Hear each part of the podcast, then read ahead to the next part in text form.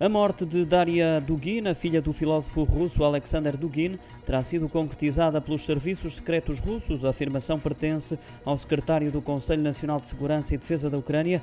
Em declarações ao canal ucraniano 24, Alexei Danilov afastou assim qualquer responsabilidade da parte de Kiev no crime, acrescentando que tudo não passa de um plano orquestrado pelos serviços secretos russos para incriminar a Ucrânia. Danilov afirmou ainda que Daria Dugina e o seu pai criticaram o que a Rússia chama de operação especial militar na Ucrânia porque achavam que estava a prolongar-se em demasia numa tentativa de desmontar qualquer suspeita do envolvimento da Ucrânia no crime. Lembrou também que esta não é a forma de trabalhar dos ucranianos e que há questões bem mais importantes que merecem especial atenção.